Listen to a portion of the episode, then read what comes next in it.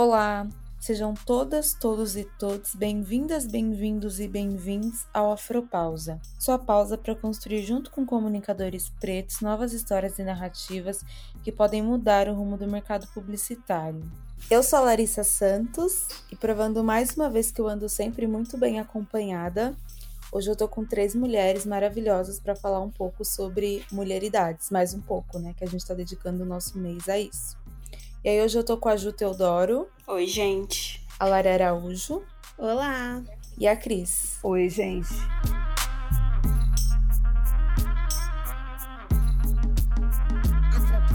Como vocês devem ter acompanhado por aqui, o mês de julho ele foi dedicado às mulheres pretas, né?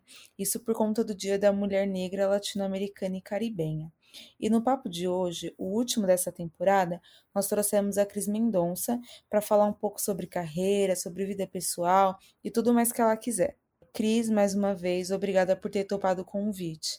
É um prazer ter você aqui. Se apresenta para a gente, por favor. Eu que agradeço o convite. O meu nome é Cristina Mendonça, sou mulher preta, retinta, tenho 63 anos, sou sexagenária, sou casada, tenho dois filhos, Nilman Costa e Ana Paula Chongani, é, sou avó da Iô, é, sou CEO da Chongani, é uma empresa de moda onde a gente faz realiza sonhos dentro da, do, da, da vestimenta, né, do, das roupas. Não sei se interessa, mas eu sou do signo de escorpião, gosto disso. Sou inquieta, sou inquieta, sou sonhadora, sou realizadora, sou criativa. Adoro, adoro não. Quando acontece alguma dificuldade, é, eu sempre acredito que vai ser legal resolver alguma questão assim. Então, eu estou sempre disposta a acreditar que vai dar tudo certo. Gente bonita é foto, gente boa é lembrança, é gosto, é cheiro, é toque, tempero, pedaço de infância. O resto é rosto, é risco, dúvida que nos alcança. É a brisa que vira o barco, fundando com a maré.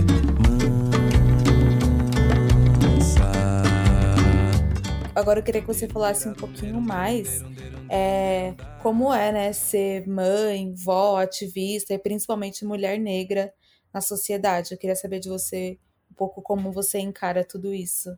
Bom, vamos lá. Eu acho que quando a gente chega aos 63 anos, as histórias ficam cumpridas. Então, senta que lá vem história. Eu, Cristina, é, assim, gosto de contar sempre da minha história desde do, do, da minha infância, né? Eu sou filha de Manuel Mendonça e Júlia de Oliveira Mendonça. Sou filha, minha mãe professora, o meu pai entalhador e um ativista presente o tempo todo da vida dele, juvenil.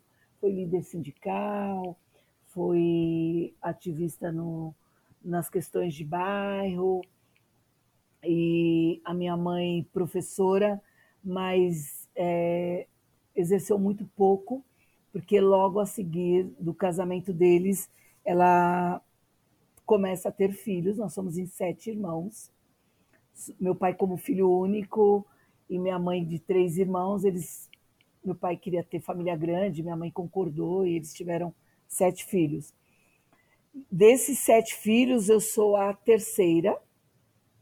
Sou a primeira mulher da minha avó. Minha avó tem cinco netos e eu fui a primeira menina a nascer nesse mundo de cinco, cinco meninos. É, que mais que eu posso falar? E a minha infância, ela foi muito bem cuidada pelos meus pais, muito bem. Pela minha mãe, uma pessoa muito dedicada, muito mãe, daquela mãe que te ajuda na construção e, e muito presente. E o meu pai, com a geração dele, era um excelente mantener, é, provedor. Né? Meu pai foi um provedor assíduo, muito na militância dele, saía muito para os ativismos, e minha mãe que ficava com nós, e ele dando suporte financeiro para a nossa criação. Era é meio esse caminho que os homens de, de lá de 1955, casados, ocupavam esse espaço nem todos, mas meu pai ocupou muito esse. E nessa minha trajetória de infância, eu lembro muito bem que tinha um lema em casa que toda criança brinca. Vocês brincam enquanto vocês são crianças. Então, minha mãe e meu pai garantiram muito a nossa infância no lúdico, na brincadeira, no quintal, na balança, na gangorra, na árvore. Gente, assim, brincadeira de criança o tempo todo. Eu não lembro nenhum momento da minha infância de eu ter, minha mãe ter me solicitado para fazer alguma atribuição doméstica. Nunca, não lembro. Ela, ela de verdade assumia esse, esse papel todo, né? E, e, a, e o nosso, nosso, nosso trabalho, vamos dizer assim, era brincar. Com isso, eu acho que eles conseguiram construir em nós, nesses sete filhos, ah, o tempo certo de maturação, vamos dizer assim, para começar uma nova vida de, vamos chamar de, de responsabilidade, ou uma nova vida de, de, de deveres, né, que era a escola. Então, meu segundo dever era escola. E eu, ao entrar na escola, também com esses pais bastante presentes, meu pai e minha mãe foram muito presente na escola. Então, eles escolheram a escola que nós íamos estudar desde o primário, participaram das reuniões de escola, enfim, isso tudo deu uma, uma segurança para todos esses sete filhos. Saindo dessa parte da, da, da minha infância, que foi bem cuidada, brincada tal, durante o meu período estudantil, eu, eu tinha algumas dificuldades no aprendizado, e a minha mãe, muito sábia, ela ia até a escola para captar algumas matérias que eu não dava conta de copiar. Com o tempo, eu descobri que eu tinha dislexia, mas naquela época ninguém sabia disso, ninguém comentava sobre isso. E por, e, mas ela percebia essa dificuldade e ela chegava na escola e dizia: professor, é, professora, a Maria Cristina não consegue, ela está sem, sem lição no caderno, sem matéria. E ela disse que as amiguinhas já copiaram, mas ela não deu conta. Minha mãe sentava no, na sala dos professores e copiava toda aquela disciplina que tinha dado naquele dia e repassava para mim. E assim esse cuidado se deu durante todo o tempo da nossa vida e com todos os filhos. Eu falo que eu tive assim mãe e pai muito presente, porque meu pai dizia sempre: o único legado que eu deixo para vocês, a única herança é a formação. Então, se dediquem, façam, porque eu estou aqui para dar todo o respaldo que vocês possam vir a precisar para essa formação. A que nível chegar, eu estou eu tendo vida, eu estou presente nela. É muito legal ouvir isso, porque eu também realmente acredito que uma das formas é, é, é através da educação, né? E aí, quando você fala que seus pais sempre falavam que a educação era a coisa mais importante que, que eles podiam deixar para você, é, eu acho que isso, isso é uma coisa legal de ser discutida. E a gente também fala sem, muito sempre ancestralidade, né? E sobre a importância dessas pessoas que, que vieram antes da gente. Então, eu me vi em muitas das coisas que você falou. E aí eu queria saber até das meninas como elas enxergam isso, né? Porque, como você falou, você tem 63 anos. E nós somos mais novas, né? A Ju tem 19, eu tenho 23, a Lari tem 25. Então, eu acho que é, é bem esse papel mesmo, né? Eu tô, eu tô encarando super essa conversa como um momento de aprendizado. Eu falei até ontem para as meninas que eu sou muito apegada com essa coisa de temporalidade, tipo, no sentido de saber quem veio antes e o que, que eu tô fazendo aqui agora, para quem vai vir depois. Então, é muito importante para mim ouvir o que você tem a dizer e principalmente poder compartilhar ao seu lado. É, como a Lari falou, eu tenho 19 anos, eu sou muito nova, eu, tipo, ainda nem acabei a faculdade. Para mim, também, assim, a minha família, a minha mãe é professora e o meu pai trabalha na mesma área que a gente, da comunicação, então eles sempre é, me colocaram muito para estudar e meu pai muito para ser uma pessoa criativa e eu enxergo isso como, assim, um presente é, eles foram, meu pai e minha mãe, as primeiras pessoas a fazerem faculdade na família, e eu já sou a segunda pessoa, tipo, a segunda geração que tá fazendo graduação. Então eu vejo tudo isso como presentes que eles foram me deixando. E uma coisa que a gente sempre fala aqui no Afropause, que é da nossa responsabilidade, né? Então, o que eu faço hoje é muito pensando no que eu deixo de orgulho para eles e o que eu coloco daqui para frente. Acho que tudo que eu faço é nesse sentido e é por isso que, sei lá, o que eu falei no começo, é tão importante essa troca para mim. Eu acho que, diferente, assim, da vivência que a Cris teve até da Júlia, a Júlia fala que ela nasceu, tem um episódio do podcast que ela fala que já nasceu, tipo, falando sobre feminismo e pretitude, não sei o quê. E a Cris teve essa criação também com os pais, né? Eu não tive. Para mim, assim, eu, eu, quando eu penso, tipo, em relação a, a aprendizado e histórias, é, é muito complexo, porque eu acho que a gente sempre sabe o que é diferente, sempre sabe, tipo, racismo, as coisas que nos permeiam. Mas eu acho que quando a gente pega e traz essas vivências, assim, a gente realmente tem uma consciência racial, é muito diferente. Eu comecei a ter consciência racial e entender um pouco mais sobre pretitude quando eu comecei a trabalhar com a Cris, com a Ana, e foi quando eu comecei a aprender mesmo, né, que a gente fala que o ateliê é uma escola, a gente vai aprendendo e vai se formando, e eu vi muito sobre mim, assim, e comecei a entender coisas que eu não questionava antes e realmente tinham um significado, sabe? E isso para mim veio tipo na minha na fase jovem adulta, que é atualmente assim. Então é muito estranho quando a gente começa a pensar sobre sobre tipo histórias e, e trajetórias e narrativas, porque a minha narrativa é totalmente diferente assim. É, eu tenho tenho diversos privilégios e entendo isso também, mas eu entendo que a gente precisa entender o nosso lugar também, sabe? Tipo, a minha, eu, eu me senti muito, por um tempo, muito cobrada de, ai, por que, que eu não aprendi antes? Ou por que, que por exemplo, é, eu não conhecia a Cris antes, durante a minha vida, porque acho que talvez seria diferente. Mas eu entendo esses processos que aconteceram, sabe? Então, para mim, tipo, eu não aprendi, não nasci falando, ai, feminismo tem que ser assim, mas hoje eu entendo a importância de tudo isso, assim. E a minha história, eu sei que ela foi feita desse jeito e me, foi me moldando desse, dessa forma. Eu acho que se eu tivesse nascido essa pessoa desde antes, eu não teria sido a Larissa que eu sou hoje, talvez. Então, tipo, para mim, é esses processos tá tudo bem ser diferente. Eu acho legal porque a gente é plural, né? Não, e eu acho, acho muito legal, tô muito feliz com, essa, com esse nosso papo, né? Porque a gente fala muito sobre ancestralidade, a gente teoriza muito em cima de, de pensadores negros, e isso é muito importante, óbvio, mas sentar com a Cris e conversar também é tão importante quanto, sabe?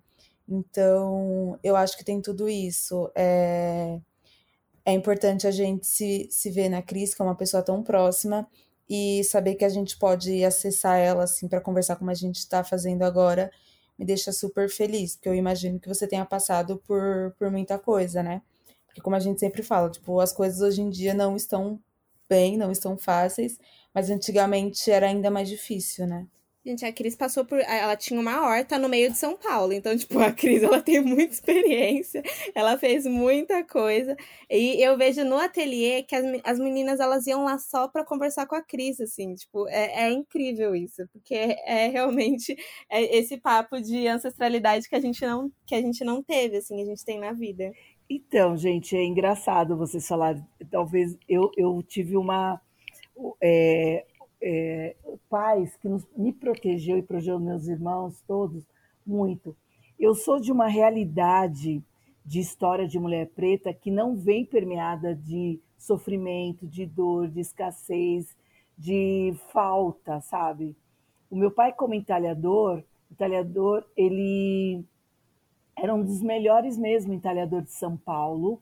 Ele tinha uma habilidade dentro do entalhe que era fazer mantos, e mãos e, ro e rostos. Então, ele ficou muito é, procurado para fazer santos, né? Santos, Santo Antônio, São José, Santo, toda essa santidade que tem dentro da cúpula da religiosidade católica, apostólica romana.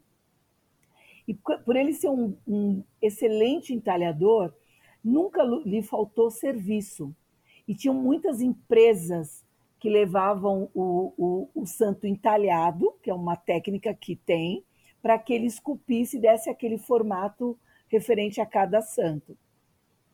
Então, eu sou uma criança que a, nasci na periferia, em Arthur Alvim, tenho sete irmãos, mas eu sempre tive casa própria.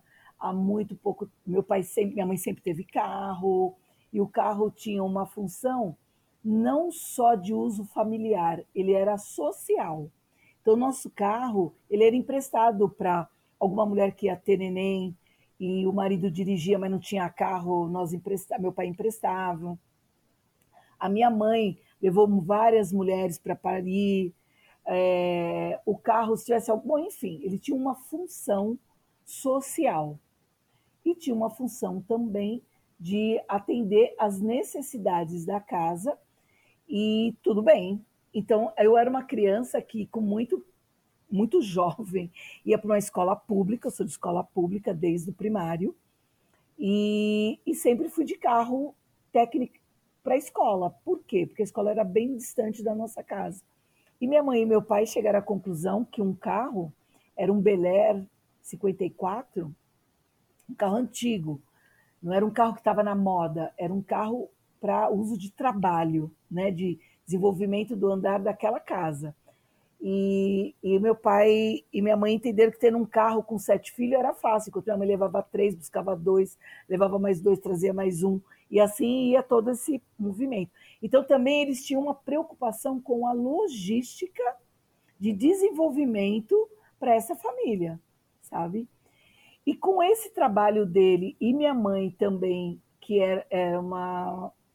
Era, não, ela está viva, ela é uma artesã, onde ela desenvolvia trabalhos de chapelaria e fazia chapéus para aquelas grandes é, festas de bailes que tinha tal. E ela também contribuía com o financeiro da casa, em, em, e, e tudo bem, ela, ela, ela, ela desenvolvia isso nos momentos que ela sobrava de tempo para ela, porque a, e tudo bem. E ela, ela resolvia, ela fazia essa parte. Nós tivemos acesso a tudo. Por exemplo, a nossa casa sempre teve biblioteca, tá? Então, eu não tinha uma casa com piso top. Não, é, na época as casas tinham piso de tijolos, é, aqueles tijolos que pode ser lavado, tal, tijolo, e já tinha alguém que tinha vermelhão, por exemplo. Meu pai não tinha preocupação de revestir aquele piso com é, vermelhão. Primeiro, porque ele justificava que o tijolo ele absorvia a água e mantinha o lençol freático, e a gente era criança e acreditava, e realmente era real isso. Segundo, a casa era mais fresca, tinha uma, um frescor aquela casa ao lavar, e terceiro, que o produto era bom e não tinha por que mudar. Mas livro, menina, tinha de baseada, né? Eu tive muita dificuldade com a leitura, porque eu tinha dislexia, não sabia na época então, e a leitura para mim não foi é, introduzida de uma forma muito gostosa. Ela foi meio sofrido, meio não, foi muito sofrido, sabe? Porque a minha compreensão de texto naquela época foi muito difícil eu não entendia muitas histórias, mas eu tinha uma facilidade com a oralidade, ouvir histórias e, e alguém ler para mim. E minha mãe ocupava muito esse espaço de ler para, para todas que queriam, mas ela lia mais diretamente para mim. Mas minha mãe não fazia essa seleção, estou lendo para a Cristina. Ah, eu vou ler uma história, acabou. E todo mundo participava.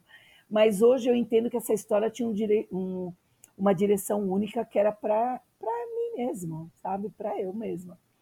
Porque as minhas irmãs já tinham desenvolvido o hábito da leitura e se iam muito bem. É muito louco essa coisa da, de, desse, desse, desse, cuidado e dessa preocupação do meu pai por, e da minha mãe, porque eles nos calçavam de muita, mas de muita segurança, sabe? Quando eles iam para a escola, quando eles paravam para ler com a gente, quando em casa tinha muito livro. Eu não tive televisão, gente. Eu sou de 19... eu nasci em 58. A televisão acho que nasce, sei lá, mais ou menos em 1950. Algumas pessoas já tinham televisão. Meu pai falou: aqui em casa não terá televisão, vocês têm uma biblioteca para vocês. Televisão não. Porque a televisão vai, usava um termo até muito pesado, vai emburrecer vocês e vai dificultar a minha criação, a minha formação. E a gente ficou muitos anos, mas muitos anos. Eu era adolescente, não tinha televisão. Né? Eu lembro de ter programas que a gente ouvia, os vizinhos ouvindo de domingo, e nós não tínhamos. Mas a gente tinha uma dinâmica de. Olha que louco! A gente, tinha, a gente era sócio de um clube, onde nós íamos de carro para esse clube para poder é, usufruir daquele espaço físico maravilhoso. A gente fazia muito piquenique, então a preocupação deles era trazer para nós uma possibilidade, hoje eu tenho essa compreensão, né, de vida o mais natural possível, mas o mais respeitoso, respeitoso dentro da convivência social, sabe? Viver em grupo, é, é, viver na, com a natureza, reconhecer solo, reconhecer bicho, viver em comunidade, conviver com outras, diferentes, outras pessoas. Você imagina sete crianças pretas indo para o clube de carro Bel Air 54, né? Ao chegar, eu não lembro dos olhares, porque eu era pequena, mas eu imagino que devia ser uns olhares bastante diferentes do, porque não era comum né? E a gente viveu isso muito tempo. E com isso, ele conseguiu garantir para os sete filhos formação, tá? Então, teve um período que meu pai, é, ele como continuando sendo provedor, ele tinha quatro filhas na universidade, né? E ele bancou em comum, super em comum. E essas quatro filhas, é, nesse primeiro momento, assim que você, porque quando tem sete filhos, gente, vocês há de convir que a diferença é de um ano de cada um. Né? Então, ter quatro filhos na faculdade significa um na sequência do outro. Tem irmãos que parelham a idade por um mês, aquele monte de filho. Então, tem uma escadinha, a bendita escadinha. E ele segurou essa peteca durante um período até que nós fôssemos buscar o primeiro emprego ou conseguisse alguma remuneração para aliviar o bolso dele, o que ele nunca reclamou, sabe? E então, assim, é, nessa formação dessa galera toda, cinco mulheres pretas e dois homens, a gente ficou muito claro para nossa vida, assim, que a gente tinha que ter é, criar recursos durante o processo de formação para que cada um fosse muito dono da sua vida, né? Eu brinco que na minha infância eu brinquei muito com meninos, porque eram dois irmãos, depois meus primos, né? Quando eu ia para casa da minha avó, mas eu não lembro nenhum momento de alguém falar que eu era menina, sabe? Ah, você é menina, não vai brincar. Eu não lembro. Eu não lembro nenhum momento. Eu lembro sim que quando eu me arrumava para ir para casa da minha avó, a minha roupa era diferente dos meus irmãos. Era vestidinho, de babadinho, sapatinho, de verniz, meinha, não sei o quê. Mas durante o cotidiano da minha vida, e foi um. Gente, empinei pipa, rodei peão, é, subi em árvore, balancei, bom, enfim, fiz tudo. E é engraçado porque aqui em casa é ao contrário, a gente tinha, sempre teve televisão e não tinha livros. E eu comecei a gostar muito de ler e queria, e teve um ano, eu acho que quando eu comecei a trabalhar assim, eu dava livro para todo mundo dessa casa, porque eu queria que todo mundo lesse. E eu não assisto televisão hoje em dia. É, não, tem televisão no quarto, mas eu nem uso. Eu sou muito mais ligada à internet. Eu acho que esse é como se fosse um. Não é um retrocesso, mas é uma de volta para as coisas que realmente fazem sentido pra gente, sabe? Porque para mim, por exemplo, a televisão hoje não faz sentido tanto quanto um livro. É, o correio praticamente toda semana toca aqui para me entregar um livro novo ou alguma coisa nova, mas eu acho isso extremamente importante, assim, porque o quanto a gente não aprende com os livros, que não aprende, tipo, durante a vida, assim, no modo geral. E é engraçado porque são, somos de gerações diferentes, mas a gente tem o mesmo conceito, assim, é a, a televisão hoje para mim ela não é importante. E eu vejo que para muitas outras pessoas também. Tem gente que mora sozinha e não tem televisão, mas tem uma estante de livros. Eu tava conversando com o Igor esses dias que o nosso sonho é ter tipo aquela estante rodeada de livros, toda bonitona para todo mundo ver. E eu acho que é, é isso assim, porque a gente aprende muito mais coisa. Eu não vejo mais nada que vai acrescentar assim para mim na televisão que eu não consiga constar na internet.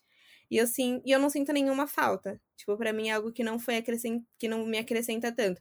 E é estranho porque antes, tipo, as pessoas queriam muito uma televisão, mas não queriam livros. E para mim é ao contrário. Eu quero muito livros, mas não ligo para televisão. Não, é que a gente deseja que essa seja a realidade de várias pessoas, né? Porque ainda tem gente que só tem acesso à televisão, não tem acesso a, tipo, à internet, como você diz, assim. Eu acho que eu... Quando, ela, quando a Cris falou sobre a mãe dela contar histórias, eu fiquei até um pouco emocionada, porque a minha mãe também é contadora de histórias. E... Só que mesmo assim, eu, tipo, penso que eu, comparada às pessoas que estavam ao meu redor, não tive esse mesmo acesso, sabe? Eu acho que. E que é por isso que às vezes hoje a gente ainda pede representatividade na televisão e que a televisão passe coisas tipo. É, que façam sentido, porque tem pessoas que ainda só têm isso como ponto de referência, sabe? Mas com certeza a gente tem que fazer com que elas entendam mais as nossas histórias e ouçam mais histórias, e ouçam mais podcast, Afropause e leiam mais livros.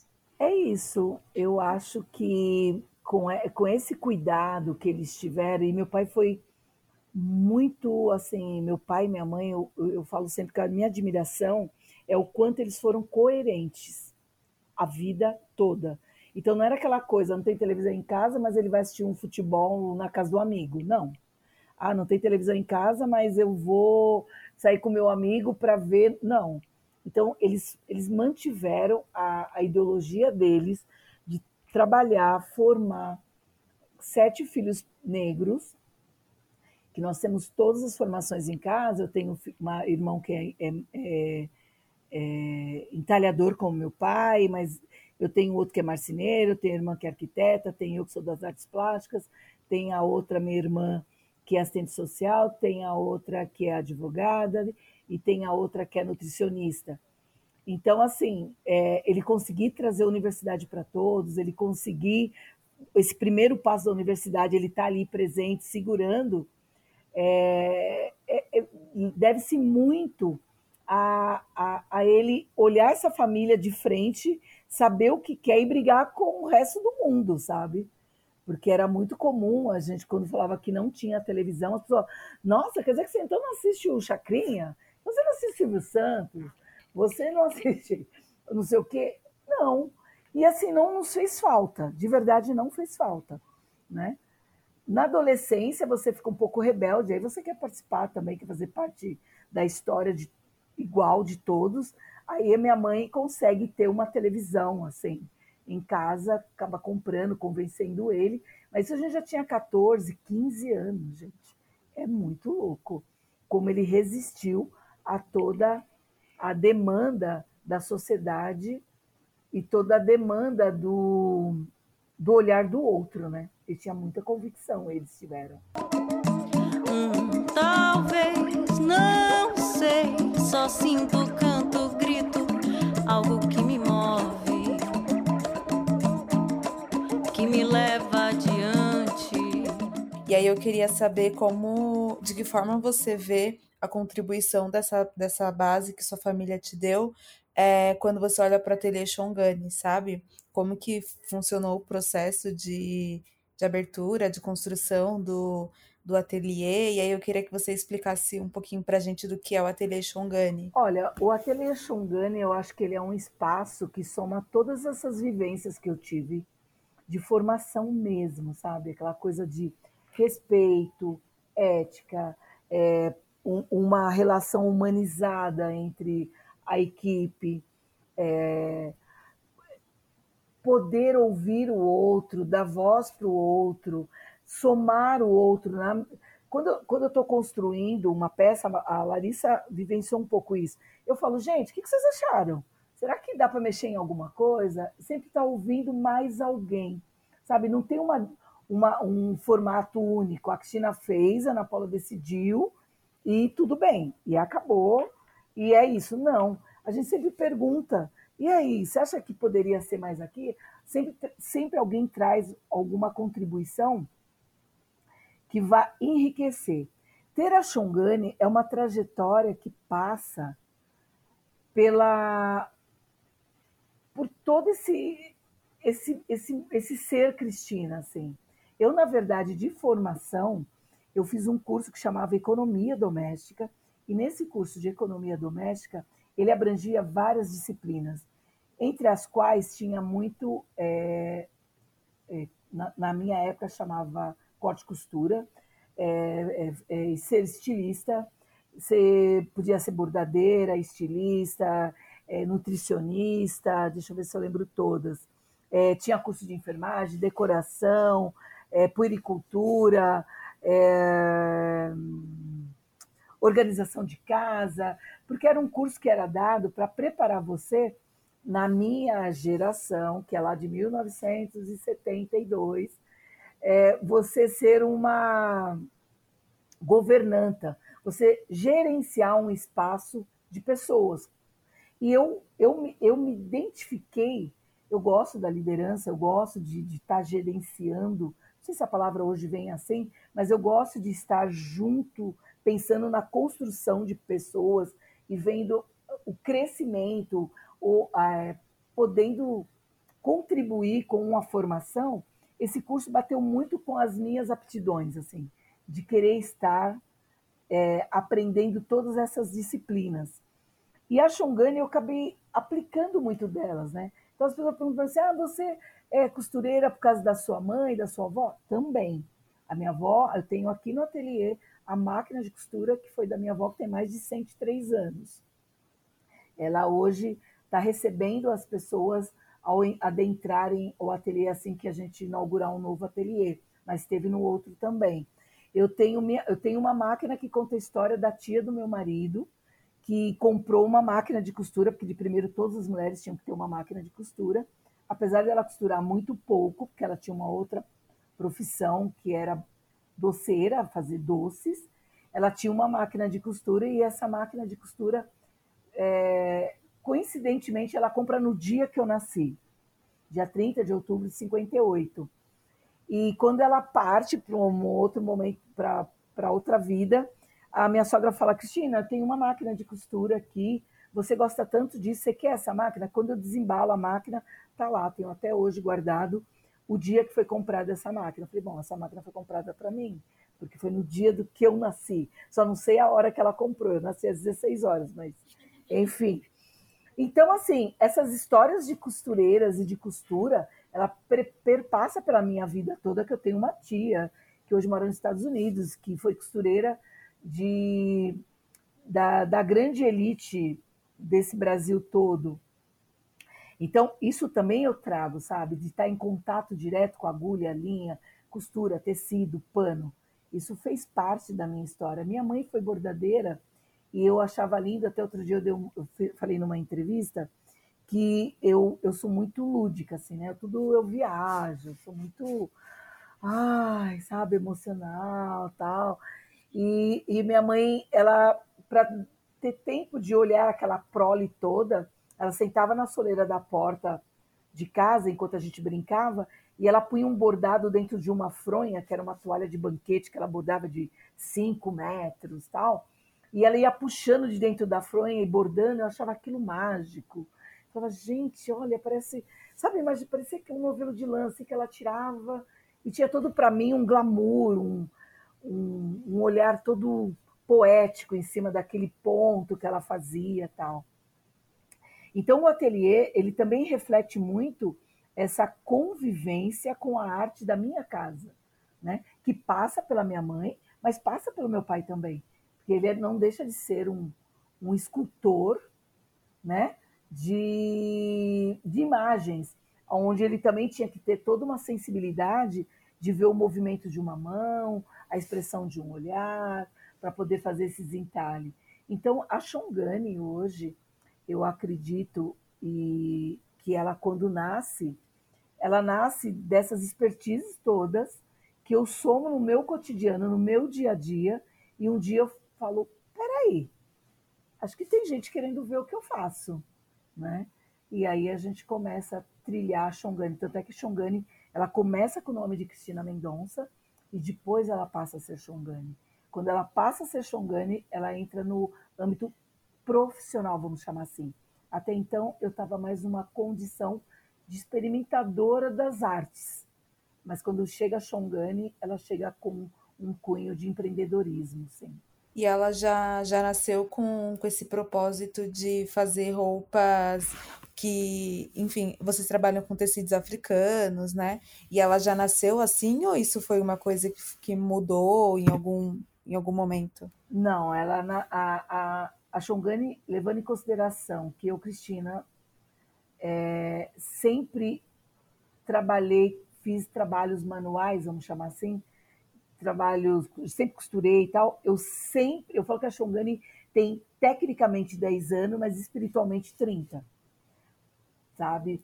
Porque 30 não, eu tenho 40, é, 37 anos pelo menos.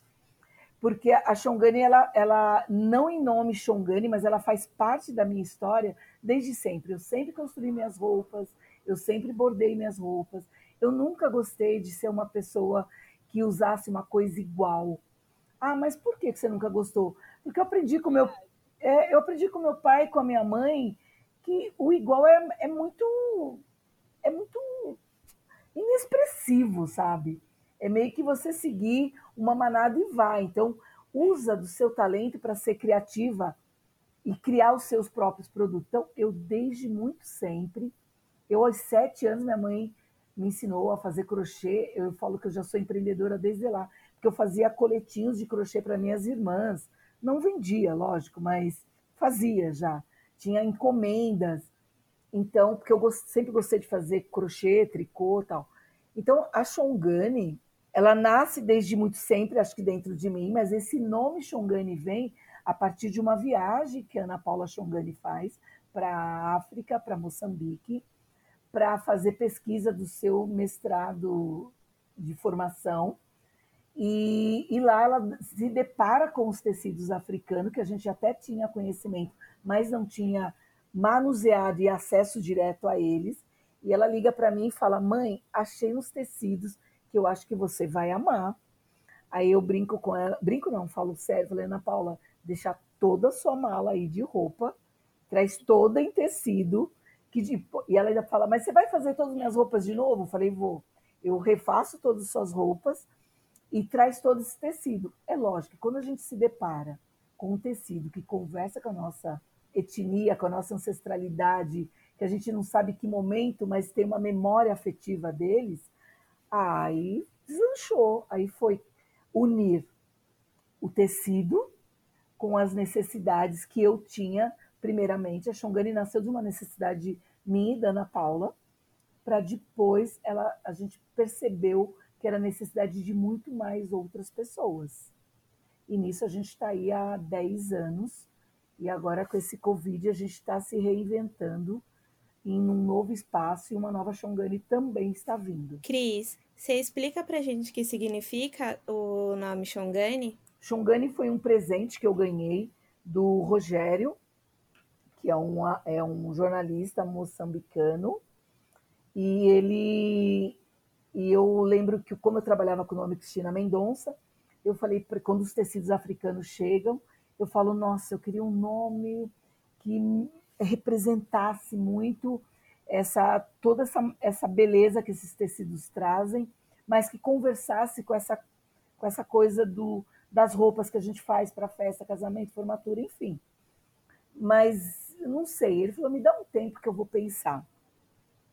E aí ele vem com o nome Shongani, que significa enfeite-se, se arrume, fiquem bonitas e bonitos. Esse nome é uma é uma palavra que tem dentro da língua xangana, que é uma das línguas faladas em Moçambique, do, do qual ele domina, e tem esse significado. É lógico, como em Moçambique tem diversas línguas, né, é, entre elas a xangana, xongani, significa enfeite-se, se arrumem, fiquem bonitos e bonitas. Benedita da zona é o craque. É o craque, é o craque, é o craque. A polícia, a milícia em choque. Na surdina prepara um ataque. É o craque, é o craque, é o craque. Ela jura que era um achaque. Na bocada, os clientes ao rock. Ela morre, ela mata, ela é craque. Ela é craque, ela é craque, ela é craque. Ela é craque, craque, craque. Ela é craque, ela é craque, ela é craque. Ela é craque, craque, craque.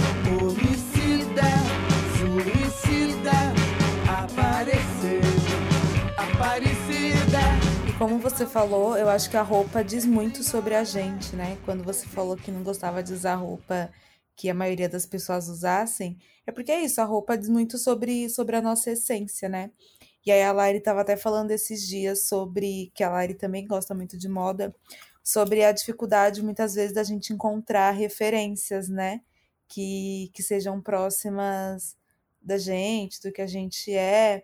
E aí eu acho que, que o ateliê, obviamente, é uma dessas referências, mas como é, é importante que, que se tenham muitas mais pessoas falando sobre isso, né? Eu acho que é uma. Eu vou falar um ponto que é referência para mim, inclusive, porque eu, tipo, eu falo que eu gosto de moda, mas eu gosto de moda a partir de agora. Porque antes eu era muito aquela pessoa do preto e branco e usava as coisas como, como todo mundo, assim. Aí foi ao entrar na ateliê, ver, tipo, mil e uma cores, mil, mil, mil e uma possibilidades, assim, foi quando foi despertando mais olhares para mim. Porque a gente sempre cresce, acho que principalmente as meninas pretas ouvindo de ah, você não fica bem de vermelho, ah, você não pode ficar bem de amarelo, ai, mulher negra não fica bonita dessa cor. E eu sempre tinha muito esses tabus, assim, me permeando. Então, quando eu via, tipo, um vestido de noiva, todo, todo trabalhado com tecido africano, eu vi uma bomber, eu via até os pequenos brincos, assim, sendo feitos daquele jeito, eu achei incrível. Eu olhei e falei, cara, é possível, sabe? Eu vi a Cris, por exemplo, usando um tênis de uma cor e usando um turbante. E o óculos dela, ela é, combina o óculos conforme a roupa que ela tá usando. Eu acho isso incrível. Então eu fui criando possibilidades através de uma referência que eu tive. E quando eu falo sobre eu senti falta desse espaço assim em maiores em maiores lugares no, no quesito da moda, é porque, por exemplo, eu sei que para mim o ateliê ele teve um impacto muito grande assim na minha construção, tanto quanto pretitude, quanto até na minha, no meu estilo pessoal. Hoje as pessoas me veem até na agência, assim, eles sabem que eu tô sempre com brinco do ateliê, ou que eu tô sempre usando cor, eu tô sempre usando, tipo, cores vivas, assim, essa é uma característica minha hoje em dia, mas que não era antes de entrar no ateliê, então eu vejo que, tipo, isso mudou muito em mim, Larissa, eu acho que isso precisa mudar em, em outras gerações também. Por isso que eu falo sobre a gente precisa ter educação, a gente precisa aprender sobre moda em estilo africano, a gente precisa aprender de todos os âmbitos, e principalmente pessoas pretas falando sobre isso, porque é importante, sabe? Porque eu vejo que o quanto isso impactou na minha vida e quanto ajudou na minha construção pessoal, e quanto isso não ajuda em outras pessoas que passam no ateliê. Eu tenho certeza, a Ellen, quando depois que eu saí do ateliê, ela entrou e ficou um pouquinho, ela já aprendeu muitas coisas, e as, as meninas que vão entrando depois vão aprendendo muito. E o ateliê, ele abraça o número máximo de pessoas que eles conseguem, mas eu acho que precisa ter mais ateliês Shonganes espalhados pelo mundo, assim para as pessoas poderem entender realmente a importância que é isso, sabe? Que é uma potência. É, porque quando a gente quando a gente fala da, da perversidade do racismo, a gente fala desde coisas, entre aspas, aqui, muitas aspas pequenas, como tirar da gente até essa, essa humanidade no sentido de, de, enfim, não conseguir se expressar da forma que gostaria, ou privar de um batom vermelho, como a Lari falou, muitas vezes ser, ser apontado como algo que, que não fica bem numa mulher negra, até outras coisas maiores, né? Então eu acho que é muito importante também a gente ter, ter essa conversa hoje. Você percebe isso, Ju? Eu acho, tipo, eu tô ouvindo aqui, só absorvendo e pensando como exatamente isso que você falou, dessas coisas entre aspas pequenas até a você ter um seu próprio negócio, você criar um lugar que vai falar sobre tecidos né, africanos. Então, acho que abraça como um todo, né, amiga? Tipo, a gente pensa, ah, não pode usar um batom vermelho, mas aí você nunca vai chegar no eu não posso ter o meu negócio e como isso tá ligado quando a gente é preto, né? Porque a gente reflete sobre tudo, sobre cada pedacinho da nossa história para construir quem a gente é. É isso que eu tô sentindo nisso que a gente tá conversando, sabe? Sobre essas reflexões que parecem pequenas, mas como elas constituem o nosso ser, desde um brinco, desde um livro e até um podcast. Mas eu, eu falo sempre, gente, eu sempre tenho que dar uma voltadinha. Eu sempre volto um pouco. Eu acho que tudo isso também eu tenho que atribuir esse, essa autoestima, esse olhar para o meu povo preto, para eu, Cristina Preta, vem dos meus pais. Eu lembro que na minha casa nós demoramos muito para alisar o cabelo. Meu pai dizia: Nossa, mas vocês são bonitas do jeito que vocês são. Nós pretos, ele falava, nós somos, nosso cabelo é esse, não é outro, né? E eu lembro que minha mãe nunca, que eu lembre também, minha mãe nunca alisou o cabelo depois que eu a reconheço como mãe. né? Porque quando você é pequeno você não, não lembra, mas quando eu começo a olhar para minha mãe, minha mãe tem as mesmas, os, o mesmo corte, o mesmo cabelo de sempre. Então, na minha família, essa valorização da negritude, ela sempre foi muito forte. Olha que louco. Eu, nós não tínhamos, meu pai, ele, minha pai, minha mãe, eles nunca trouxeram para gente, ó, oh, vocês são negros e engraçado, eles não trabalharam essa coisa, ó, vocês são negros, então porque vocês são negros, vocês têm que ser assim. Não. A pauta era, vocês são pessoas, gente, e vocês podem tudo. Sabe o que é tudo? Vocês não podem duas coisas, acho que eram duas ou três, vamos ver se eu lembro. Duas, duas eu lembro dessa casa. Vocês não podem fazer, querer, não querer fazer nada, não cabe ninguém aqui não fazendo nada. E vocês não podem ser umas pessoas mentirosas, porque ninguém vai poder acolher vocês em cima da mentira. A terceira acho que eu esqueci, não lembro, acho que eu não cumpri. Mas isso de verdade nos trouxe uma segurança. E também, gente, sabe o que, eu acho louco e mais muito legal? É o quanto eles é, nos protegeram sem em nenhum momento ficar o tempo todo dizendo para gente: ó, ali você não pode, ali vamos dizer que você não pode. Não. Meu pai dizia: me fala o que você quer, meu pai e minha mãe. Você me fala o que você quer, você vai. Se não deixarem você ir, você me chama que você vai entrar onde você tem que ir. E isso deu um. nos fortaleceu de tal forma que não nos inibiu a fazer nenhuma caminhada, sabe?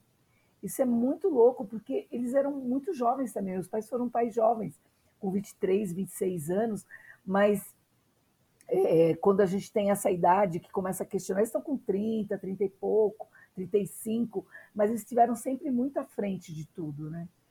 E eu acho que o, o ateliê ele acaba refletindo esse acolhimento que a gente tem às pessoas que chegam, as nossas estagiárias, mas com uma formação. Uma vez me perguntaram, mas dá para ser empreendedora e ser humanizada? Eu falei, ué, como não? Só dá. Só dá. Não, mas não é possível.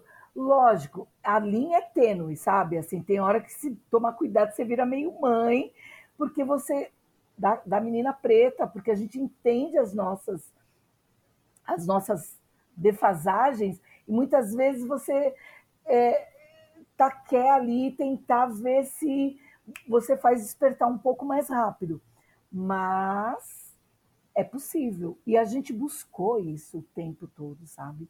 A gente buscou ser humanizado, a gente buscou socializar as coisas, a gente buscou ter essas meninas, eu, Cristina, juntamente com a Ana Paula Chongani, a gente tentou o tempo todo mostrar que ali era uma, um espaço de fortalecimento para que eles caminhassem.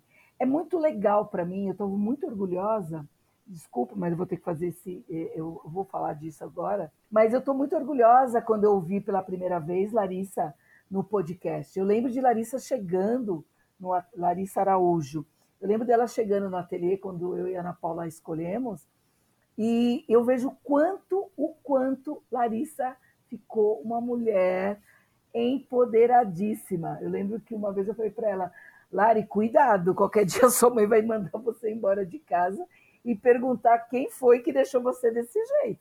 Pega leve também, não vai tão assim. Ela, não, não, porque não sei o que. E é legal isso, sabe? Como Larissa teve, Teve todas as outras, Larissa, Ellen, Kimberly, uh, a última foi a Bárbara. A Bárbara chegou para gente com os ombros assim, quase encostando no outro, né? Menina preta, retinta linda, mas estava insegura demais. Eu falei, calma, aqui você vai poder usar o cabelo que você quer, o, a roupa que você quiser. O importante agora é, é essa identidade que a gente está se encontrando e se vendo e vivenciando. E foi muito louco, porque é, a, o Covid deu um corte no nosso, no, na, na, nossa convivência, mas Bárbara tá, tá estourando, assim, sabe? E é muito bom, gente. Às vezes, essa, essa, maneira, essa, essa maneira desumanizada que tem o empreendedor, achando que você é só um número, nós nunca colocamos nossos funcionários como um número, sabe? Nunca, nunca, nunca. Porque, primeiramente, a leitura nossa para cada jovem que fez parte da equipe Shongani, ele é, um, é uma pessoa que está muitas vezes em formação, ou também vem com a sua formação, vem com a sua história e pode somar. E somando, eu acho que é isso que a gente é, traz de retorno positivo no mercado, sabe? Esse retorno positivo, ele vem dessa soma. E eu acho lindo que todas, quando saem, é, vou embora, porque na Xongani tem uma política. Toda estagiária fica o quê? Um ano. Ninguém entra lá achando que vai ficar dois, três anos, por melhor que seja. Por que isso? Porque a gente entendeu, eu e Ana Paula Xongani, que ali seria um espaço também de fortalecimento das nossas meninas pretas, das jovens pretas que nos procuram e tem espaço para o trabalho, de fortalecimento. Então, quando vai chegando perto, a gente fala, ó, oh, já está buscando outro, já está na hora, é, e tudo bem. Mas todas repassam pelo ateliê num voo tão alto que eu fico orgulhosa, sabe? Então, quando eu estava falando da Larissa, é isso. É um orgulho. Eu ouço o podcast de vocês, gente, mais de três vezes por dia, porque como eu sou uma pessoa disléxica e eu aprendo com a oralidade e com a audição, o podcast foi a meu melhor companheiro quando eu descobri. Porque eu tô lá trabalhando, criando as minhas produções e eu tô ouvindo vocês. E eu ouço a Lari falando, você, a outra Lari, que eu não conheci, estou conhecendo hoje, e você, Júlia. Eu falo, caraca, valeu, sabe? Valeu, é, por mais que vocês não estivessem tão diretamente comigo, com a gente, com a Xongani, mas valeu todas essas mulheres pretas, homens pretos, que contribuíram com esse desenrolar de vida nossa e de vocês para que vocês voassem muito alto. Eu acho lindo ver vocês voando. Primeiro não fala que eu, eu choro. Chorando. Eu tô eu sou chorando. emocionada quando o assunto não, eu tô chorando uh, mesmo. nossos pais, assim, essas coisas, eu fico super emocionada. Ai, gente, é o primeiro podcast que eu tô chorando real. Ai, Mas calma, olha, eu preciso de minutos. Eu vou dizer uma coisa. Se você tá chorando real, o dia que eu ouvi sua voz de verdade, que eu ouvi o podcast, você grava. Eu falei, cara, essa voz eu conheço. Aí eu fiquei mais um pouquinho. Peraí, gente, eu espalhei no ateliê para todo mundo. Gente, ouve esse podcast. Sabe quem é essa? Cleide, quem? A Larissa. A Larissa!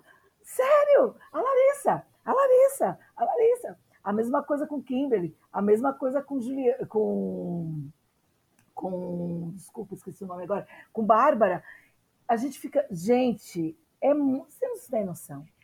Aí é onde eu falo, vale a pena, vale a pena continuar com a Xongani. Vale a pena. A, Juliana, a só me faz sentido porque ela conversa com os meus, sabe?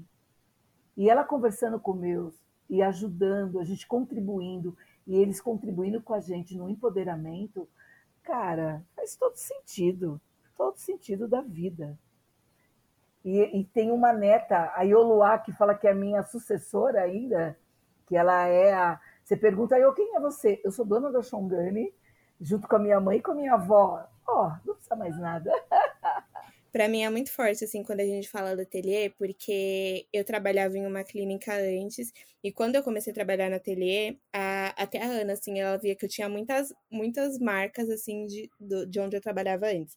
Tanto que horário, eu ficava, eu tinha muito problema com horário de entrar, mas para mim horário de sair não tinha, que a Ana até ficava, Larissa, pelo amor de Deus, vai embora, vai embora, já passou do seu horário, precisa ir. Eu não tinha esse controle, assim, porque eu já trabalhava num lugar que era totalmente diferente. E quando eu entrei na ateliê, eu vi que era tipo, é sobre pessoas, que as pessoas falam, ai, a gente vê número, não sei o quê. Não, lá é literalmente sobre pessoas. Eu entendi realmente a questão de pertencer e esse acolhimento, assim, no modo geral. É desde pequenas coisas, assim, tá fazendo eu vejo muita questão até de empoderamento que tem desde dos pequenos passos, assim, tipo, desde o, o cuidado com a IO. É de, ah, eu quero pintar uma LOL. A gente ficar o Google praticamente uma meia hora entrando no Google para encontrar uma LOL preta, para ela poder pintar uma LOL preta, para ela poder se identificar. É desde ela falar que quer uma roupa de unicórnio e a Cris vai e cria uma roupa de unicórnio e traz uma referência para ela preta daquilo, assim. Então é desde essas coisas que eu acho que às vezes a gente não teve na infância e que a gente consegue ter no caminho. E para mim faz super sentido isso de tipo, desse prazo, assim, de um ano, porque é o tempo que você percorre uma jornada que talvez você não vai encontrar em outros lugares. E assim você consegue ter uma rotatividade maior, assim. Então é muito importante, tipo, esse ano, assim, que eu passei na ateliê, porque isso foi me ensinando muita coisa. Eu comecei a me ver, eu até falo, tem um episódio que a Ana participa, inclusive, que eu falo que eu comecei a perceber que eu era uma mulher bonita quando eu, te, quando eu entrei na ateliê. Na minha primeira feira preta, que foi quando a gente tava lá e as pessoas ficavam passando ou falando alguma coisa. Foi aquele momento que eu consegui ter uma noção de autoestima, porque foi um local onde eu estive ao lado de pessoas pretas também. Eu comecei a me perceber, tipo, eu falei, olha, acho que talvez você seja uma mulher bonita aqui nesse momento, né? Porque as pessoas estão falando, estão surgindo alguns comentários. Então, a minha construção de autoestima também veio dali, de eu conseguir perceber algumas coisas. Eu lembro que Hoje as pessoas me veem com trança, com mil e um cabelos, de mil, mil e uma possibilidades. Mas eu lembro que eu só comecei a colocar trança porque eu tava uma vez comentando com a Cris, falei, ai, tá esfriando, tô com preguiça de ficar penteando o cabelo, eu vou escovar. Aí ela, não, você vai me colocar uma trança. E aí eu comecei a pensar, eu falei, é verdade.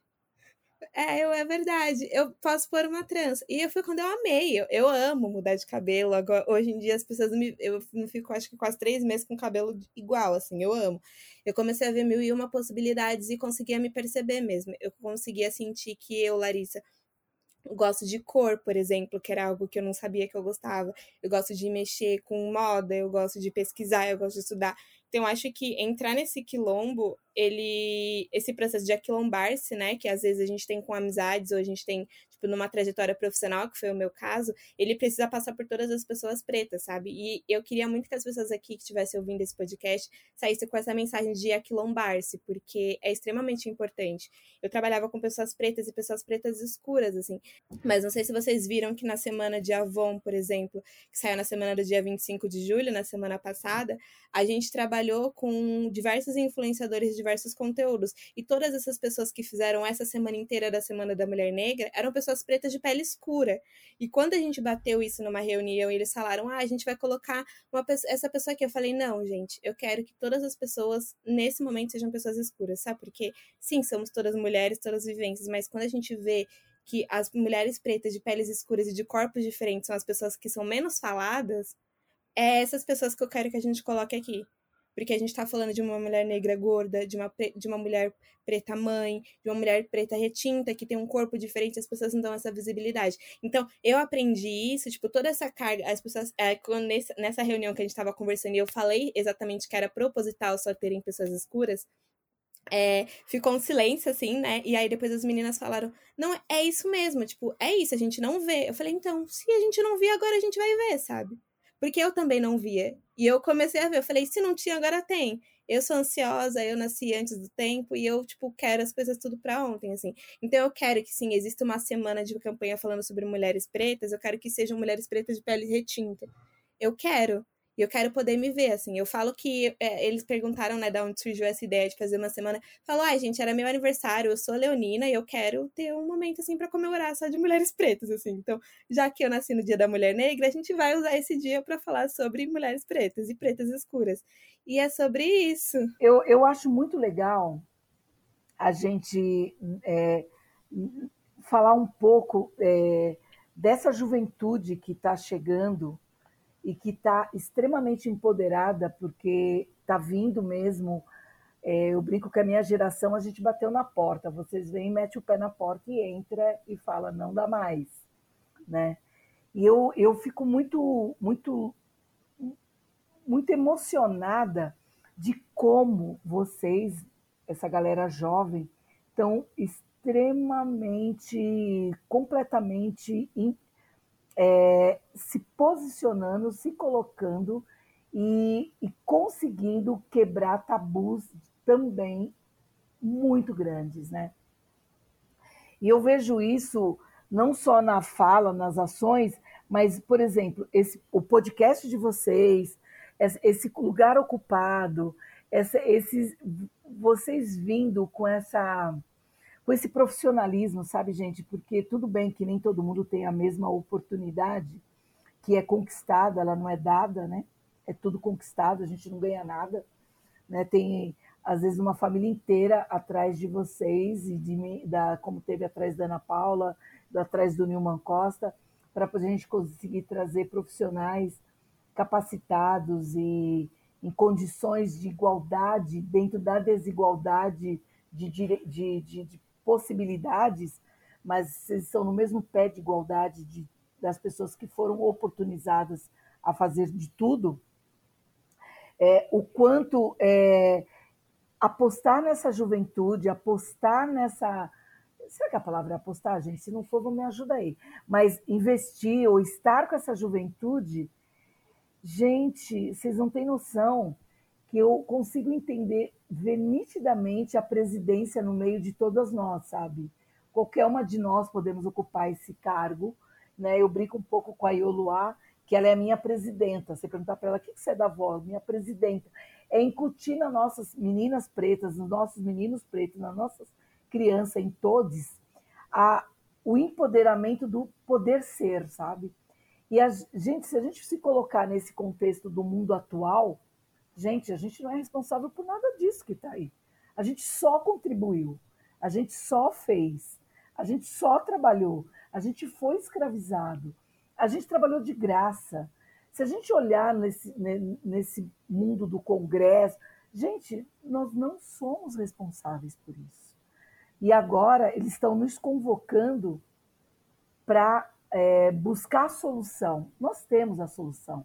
A nossa resistência, a nossa sabedoria, a nossa empatia, a nossa solidariedade, que vem casar com a empatia, mas a nossa determinação e o nosso desejo de construção. Nós, mulheres pretas, homens pretos, crianças pretas, nós viemos para construir e conseguimos.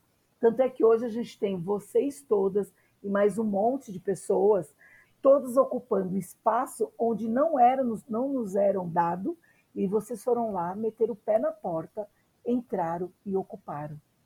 Então, é, eu que já sou uma sexagenária, já sou uma mulher da, de outra geração, poder ainda vi, vivenciar este momento de total crescimento dessa juventude preta, empoderada, cara, aquela, aqueles coros da polícia que a gente levou, aquelas, a, aqueles gás lacrimogêneos jogados na nossa cara, aquele, aquela cavalaria em cima de nós. Apesar de ter sido extremamente violento e doído, a gente percebeu que nasceu um fruto maravilhoso, que é essa geração jovem, empoderada, e essa, essa geração que sabe o que quer. E o que a gente eu, enquanto Cristina, que adora a juventude, a adolescência, a construção de pessoas, está somando junto com essas pessoas, puder contribuir para que a gente continue forte, que somos forte, cara, conta comigo como Cristina Mendonça, como Cristina Mendonça Chongani, como mãe de Ana Paula, como mãe de Nilman Costa e como avó de Aioloá, mãe de Larissa, mãe de todos que me quiserem como mãe, para que a gente consiga continuar fazendo uma corrente forte, resistente, mas que a gente também consiga existir, não só resistir, mas existir com uma leveza que a gente sabe que não vai ser pequena, porque a demanda é grande, mas de vez em quando a gente parar e falar: peraí, deixa eu existir hoje, falar nada, jogar palavra ao vento, não sei, mas eu vejo também hoje a minha neta, a Ioluá, a o quanto ela já vem com essa com esse empoderamento tão determinado de ver quem? Vocês, eu, a Bisa dela e todo mundo. Então, gente, não sei se eu fugi um pouco da pauta, não sei se tinha pauta, eu sei que tinha emoção, coração, verdade e transparência. Eu acho que é, para quem estiver no mundo da maternidade, eu acho importante. Às vezes as pessoas me perguntam: Nossa, Cristina, eu sou muito procurada para dizer por que, que deu certo. É, olha como os seus filhos são, quanto empoderados eles são, Ana Paula é, Nilman Costa tal. E eu, eu fiquei me perguntando, engraçado, foi muito empírico tudo, mas tem uma coisa que eu acho que foi o foco principal, que eu acho que também permeia por vocês, pelos pais de vocês, que é a gente pensar na construção de uma pessoa, seja ela biológica ou, ou trazida ou acolhida, com muita coerência, com muita verdade e com muita transparência, sabe? Então, quando me perguntam, ah, mas Ana Paula, coisa... ah, o Nilman Costa, eu falei, gente, a gente foi coerente com eles, a gente foi presente. Então, é muito legal que todo mundo adote uma criança, sabe? Uma sobrinha, uma amiga, uma filha da vizinha, adote essa criança para que a gente a cada dia possa ter um mundo melhor. E vai ser adotando as nossas crianças pretas, gente, que a gente vai conseguir de verdade ter um Brasil digno. Que esse Brasil, a dignidade passa permeia entre nós, sabe? E os que quiserem vir somar, mas quem quer protagonizar somos nós. A gente sabe que Brasil que a gente quer, a gente sabe que, que irmandade a gente viveu, vive e viveu e teve que resistir para poder chegarmos a ter três mulheres. Eu não sei se a equipe é maior, mas eu estendo a todos ter uma equipe maravilhosa como essa à frente de um trabalho que eu sou fã. Beijo. Não estou fechando, tá? Eu fechei essa conversa. Mas pode perguntar o que vocês quiserem. Obrigada, eu acho que só tem isso para falar. Nossa, não tem mais nada para falar, sério. Não tenho. Mas é isso, assim, é, e, e essa questão de adotar é muito importante. Porque eu fui adotada, né, literalmente pela Cris, e aí a gente consegue ver que teve outras pessoas que foram nos abraçando pra, nesses ensinamentos, assim. Eu vejo que, por exemplo, isso, e até enquanto a Cris falava, eu lembrei muito, eu inconscientemente estou fazendo isso com meu primo, por exemplo. O Davi, ele tem um ano, e no dia que eu fui fazer entrevista na agência foi o dia que ele nasceu. Então eu levo livros para ele, levo o Pequeno Príncipe Preto, eu dou tipo coisas, eu dei um borezinho para ele que era de Wakanda, então tipo, eu estou adotando ele dessa mesma forma, sabe? E é muito importante a gente empoderar outras pessoas também, tipo, incentivando esses conteúdos. Ou eu tenho, eu brinco, eu brinco com a Iô, que eu falo, ah, eu, né, eu tô me garantindo, né, gente? Como eu sei que eu não vou conseguir enxergar, ver, chegar na quando a posse dela de presidenta eu não, não esteja mais nesse planeta, eu brinquei e falei: olha, se olha para o céu, vai ter uma estrelinha piscando para você. É a vovó dizendo: valeu, é isso, e agora a gente precisa retomar todo esse, esse continente, é, esse Brasil, nas nossas verdades, nas nossas necessidades, no olhar nosso. É isso, gente. Eu acho que com a criança adotada, com os jovens acolhidos e com os idosos cuidados, a gente terá um Brasil melhor, com certeza. Você ri da minha pele, você ri do meu cabelo. Saravá, sou sarará e assim quero sê-lo. Quero ser. Já é tempo de sonhar, superar o pesadelo. Ninguém mais vai nos calar e acorrentar o meu tornozelo. Sou rainha de Sabá. Bora pras dicas? Quem quer começar? Quer começar, Cris? Olha, depois de falar tudo isso, eu acho que a gente. Eu vou alimentar a cria, gente. Pode? Pode. Deve. Pode? É livre? Sou livre? Estou livre para alimentar a cria?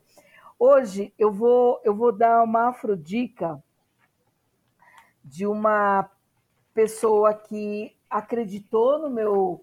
No, eu, eu, muito jovem, que eu fui mãe aos 26 anos dessa pessoa, que é a Ana Paula Chongani, mas muito jovem eu, mas acreditando muito na mulher que eu gostaria de encontrar é, na, na, sua fase adulta.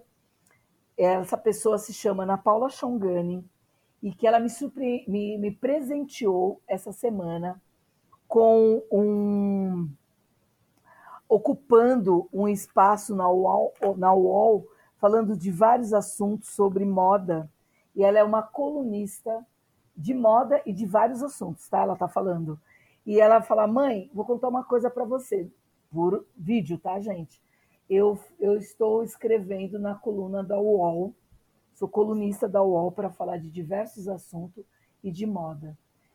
Cara, hoje, eu, quando ela me deu essa notícia há muito poucos dias atrás, eu falei, valeu e tá valendo poder ver todos vocês voando, mas ver ela voando, ver o Newman Costa voando e, e falando, é isso que eu acredito, é isso que eu gostaria que mais pessoas pudessem parar para ouvir, para se inspirar, para a gente dominar. A palavra é dominar. É, eu tenho, deixa eu contar, três indicações para fazer. Amiga, não se Guilherme, não me cancela.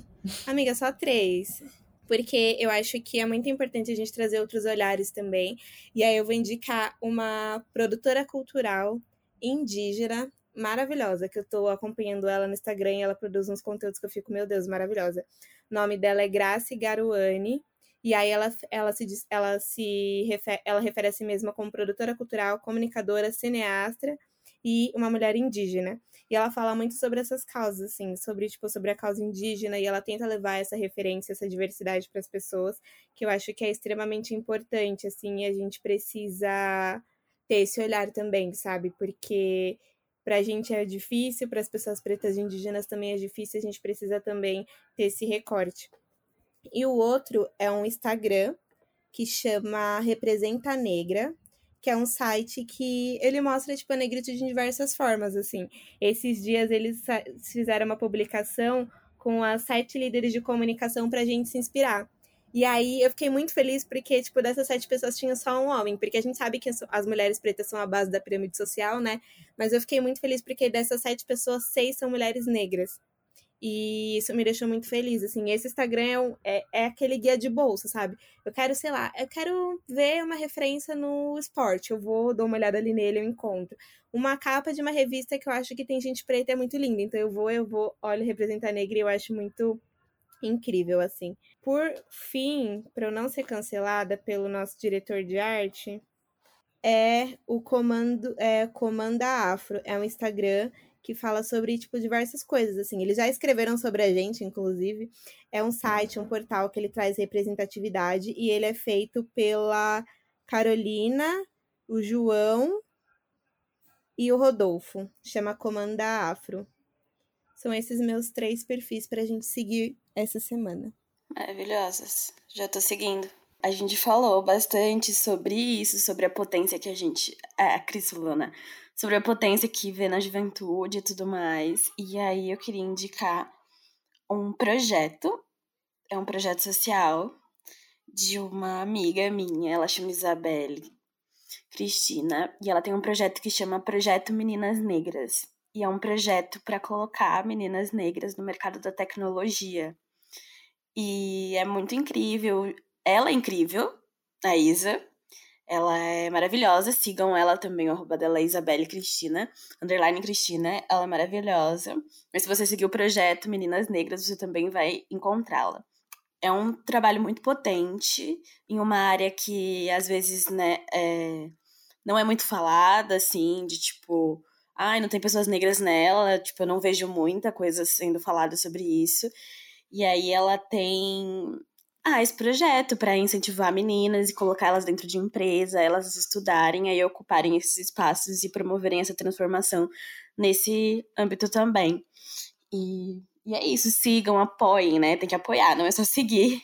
Se você é de uma empresa, se você tem algum contato, é muito importante mostrar o projeto para elas conseguirem se conectar e fazer essas pontes que a gente está falando que são que fortalecem muito, né? Tô pensando se eu vou dar a minha. Eu não lembro se a minha já, já foi dita aqui. Fala aí, É. Fala, se Olhos foi, a d'Água gente já cancela foi? você. Foi, acho que a sua primeira Afrodica. Dá outro livro. Só Afrodica pode ser seguir meu arroba, meu Insta. Pode. Qual que é? Fala Ah, eu aí. acho seguir tudo. agora e já dou a dica. É, Cri, é, é Cris Mendonça Cris. Pode pesquisar pelo do podcast, porque o podcast segue a Cris. É isso, gente. Sigam a nossa convidada, Cris Mendonça. E aí eu já vou pegar o gancho, o Ateliê em Xongani. E aí eu já vou pegar o gancho também para mais uma vez te agradecer. Foi muito, muito, muito importante sua, sua presença aqui. É, eu gostei muito do papo, espero que você tenha curtido. E é isso, espero que a gente possa ter essa troca mais vezes. Uma pergunta que a gente que você esqueceu lá, que é muito importante a gente fazer nessa temporada, porque a gente tá falando de existir e resistir também, mas é bom sempre existir. Cris, qual que é a sua cor preferida? Ah, eu adoro ver. Tem que ser uma, não, né? Eu gosto de vermelho com verde, gente. Eu acho Vermelho Ai, verde. chique. verde. Tem muitas, mas vermelho com verde eu acho que é uma combinação assim que me apaixono sempre. É hora de se libertar, redenção. Rainha de Saba junto ao rei Salomão. Para exaltar, para louvar a cor em questão e acalmar o seu coração. A dor é de cativeiro e a sua é de cotovelo. Dor E é isso, gente. Meninas, obrigada pelo papo. Cris, obrigada mais uma vez. Foi um privilégio. Foi um prazer enorme essa troca com você. E antes de encerrar, eu tenho só mais um recadinho. Como eu disse lá no começo, esse é o último episódio dessa temporada. Então eu só queria dizer que foi um prazer enorme essas trocas quinzenais ou semanais que eu tive com vocês. E que a partir de agora eu deixo vocês com o Igor Pinheiro. Beijo, gente, e até a próxima.